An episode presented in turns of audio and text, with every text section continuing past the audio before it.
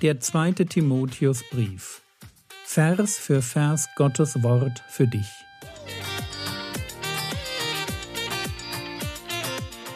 Ich brauche eine Auszeit und deshalb bekommt ihr in den nächsten Wochen eine ganz neue Reihe von mir zum zweiten Timotheusbrief. Mein Name ist Jürgen Fischer und ich wünsche euch beim Zuhören Gottes Segen und viele hilfreiche geistliche Impulse für euer Leben. 2. Timotheus Kapitel 4 ab Vers 1. Wir sind am Ende im letzten Kapitel dieses Mutmacherbriefes angekommen. Paulus aus dem Gefängnis schreibt dem Timotheus, der in Ephesus mit Aufgaben konfrontiert wird, die ihm ein Stück zu schwer sind und der, der dabei ist, seine eigene Berufung aus dem Blick zu verlieren. Weil das Leid, was er durchmacht, vielleicht auch die Beschämung, die er erfährt, die Herausforderungen, die Probleme in der Gemeinde ihm einfach zu viel werden. Und das kann passieren, dass wir mitten im Dienst an einem Punkt kommen, wo wir sagen, weißt du was, Gott, wenn, wenn Nachfolge das bedeutet, was ich jetzt gerade durchmache, dann ist mir das einfach dann ist mir das einfach ein Stück zu steil.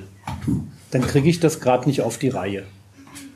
Und in solche Situationen, wo wir dabei sind, uns ein Stück zurückzuziehen, unserer Berufung nicht mehr gerecht zu werden, da brauchen wir gute Freunde, die uns mal einen Brief schreiben und sagen, hey, hör her. Punkt eins: Leiden ist völlig normal. Das, was du durchmachst, das machen wir alle durch. Das mache ich im Gefängnis durch, das machen alle die durch, die wohlgefällig leben wollen mit Gott. Das ist einfach, das gehört dazu. Hey, wir sind dazu berufen worden. Jetzt, jetzt werd mal ein bisschen nüchtern, denk noch mal nach. Und außerdem, hey, du hast in dir einen Geist der Kraft. Zapf mal das an Kraft an, was da ist. Trau dich mal, den nächsten Tag mit seiner Hilfe zu leben. Trau dich mal, die nächsten Herausforderungen einfach anzupacken. Schau nicht auf das, was du alles nicht kannst oder die Kraft, die du nicht hast, Vertrau doch mal darauf, dass der nächste Schritt, den du gehst, wenn du das einfach nur tun möchtest, dass der nächste Schritt gelingt, weil Gott in dir durch einen Geist der Kraft und der Liebe und der Besonnenheit oder Disziplin am Wirken ist.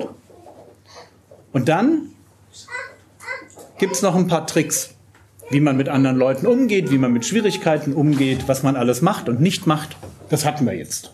Und jetzt sind wir am Ende und Paulus schließt diesen Brief damit ab, dass er sagt, ich bezeuge eindringlich, also ganz am Ende nochmal ganz stark dieser Punkt, hey, gib, gib mir nochmal, noch dein Ohr, hör nochmal genau zu, was ich jetzt zu sagen habe. Ich bezeuge eindringlich vor Gott und Christus Jesus, der Lebende und Tote richten wird. Also der Blick für Paulus geht jetzt nach vorne. Wir werden Gott begegnen. Wir werden unserem Richter begegnen. Du wirst einmal dein Leben, und zwar jeden Gedanken und jedes Wort und jede Tat vor Gott verantworten dürfen. Einmal werden wir vor Jesus stehen und er wird uns die Frage stellen, warum hast du heute diesen Feiertag so gelebt, wie du ihn gelebt hast? Warum hast du dieses Gespräch so geführt, wie du es geführt hast? Warum hast du diese Zeit heute Nachmittag so genutzt, wie du sie genutzt hast? Das, was wir anvertraut bekommen haben, ist etwas ganz, ganz Kostbares. Wir atmen, wir leben, wir tragen als Menschen in uns, weil wir Ebenbild Gottes sind, Geist. Wir, wir können in einer Beziehung mit Gott leben und deswegen werden wir einmal für dieses Leben beurteilt, gerichtet und das wird der Herr Jesus tun. Ich bezeuge eindringlich vor Gott und Christus Jesus, der Lebende und Tote richten wird. Das ist der Moment, auf den wir uns vorbereiten müssen. Das müsste eigentlich jeder Mensch tun. Es ist ein bisschen in Vergessenheit geraten in unserer Zeit, aber wir wissen das. Und bei seiner Erscheinung, das ist dieser Moment, wo das Gericht stattfinden wird, wenn der Herr Jesus wiederkommt und seinem Reich. Und Achtung, hier ist der Begriff Reich der zukünftige Aspekt des Reiches Gottes. Und wir sind auch bei einem Begriff wie Reich immer in einem dynamischen Konzept. Dynamisch deshalb, weil wir einerseits schon aus dem Reich der Finsternis herausgerettet sind, hineingerettet in das Reich von dem Herrn Jesus. Wir gehören schon zu seinem Reich. Er ist bereits der König in unserem Leben. Wir, wir sind seine Staatsbürger geworden. Und doch hat dieses Reich Gottes, was bereits existiert, was angefangen hat, was aufgerichtet wurde, als der König am Kreuz gekrönt wurde. Dieses Reich hat eine zukünftige Perspektive, wenn der König wiederkommt. Wenn, ich sage mal, das Verborgene des Reiches sich verwandelt in etwas Sichtbares. Wenn am Ende der Herr Jesus uns mit hineinnimmt in die Ewigkeit. Wenn wir Reich Gottes in seiner ganzen Fülle erleben dürfen. Wenn all das, was uns heute nervt und begrenzt, und das hat, denke ich, mit uns als Person zu tun, da wo, wo wir an unsere Grenzen stoßen, weil wir sündigen, an unsere Grenzen stoßen, weil wir Menschen sind, an unsere Grenzen stoßen, weil wir biografisch begrenzt sind, weil wir einfach dreidimensional hier gefangen sind in Zeit und Raum, wo wir aber merken, hey, eigentlich steckt in uns ein Potenzial, das für eine ganz andere Welt gemacht. Ich weiß nicht, ob es euch auch so geht. Ich möchte, ich möchte eigentlich in meinem Leben noch mindestens zehn Instrumente lernen obwohl ich nicht musikalisch bin. Aber wenn ich so jemanden mit so einem Tenorsaxophon sehe, das, das möchte ich einfach spielen können irgendwann. Weil irgendwann möchte ich Tenorsaxophon. Und meine, meine Tochter spielt deutlich besser Schlagzeug als ich. Da möchte ich auch noch mal ran. Ja, also noch, noch mal. Ich, ich, kann mich, ich kann mich bei einem Konzert von Dream Theater einfach an dem Schlagzeuger satt, eigentlich nicht satt sehen. Ja? Ich denke, boah, ey, der Hammer. Wenn ihr nicht wisst, wovon ich rede, YouTube, Dream Theater, einfach mal zwei Lieder, nur, nur den Schlagzeuger anschauen. Ja, und wenn du mehr der Gitarrist bist, nimm den Gitarristen. Der ist genauso gut. Also, das ist einfach so, ja, ich möchte, ich möchte das noch, ich habe ich hab noch, hab noch Lust darauf, so viele Dinge zu lernen und umzusetzen und ich weiß, die stecken in mir drin. Das ist jetzt nicht so, dass ich sage, kannst du ja nie. Doch, da, da weiß ich, da ist, da geht noch so viel und dieses eine Leben ist so kurz ich bin nicht für ein Leben, ich bin nicht für das Leben hier gemacht, versteht ihr? Ich bin für eine Ewigkeit gemacht. Und selbst in meiner kaputten, von Sünde verzerrten Form in einer nichtigen Welt merke ich, ich bin für eine andere Welt gemacht. Da ist noch so viel mehr zu wollen. Und deswegen, ich freue mich auf das Reich, was einmal kommt. Und ich möchte unbedingt, das habe ich auch im letzten Vortrag gesagt, ich möchte eine Sache ich möchte da ankommen. Ich möchte dabei sein. Ich möchte nicht verloren gehen. Ich möchte nicht draußen stehen wie in diesem, in dieser Erzählung von dem Lazarus und dem reichen Mann.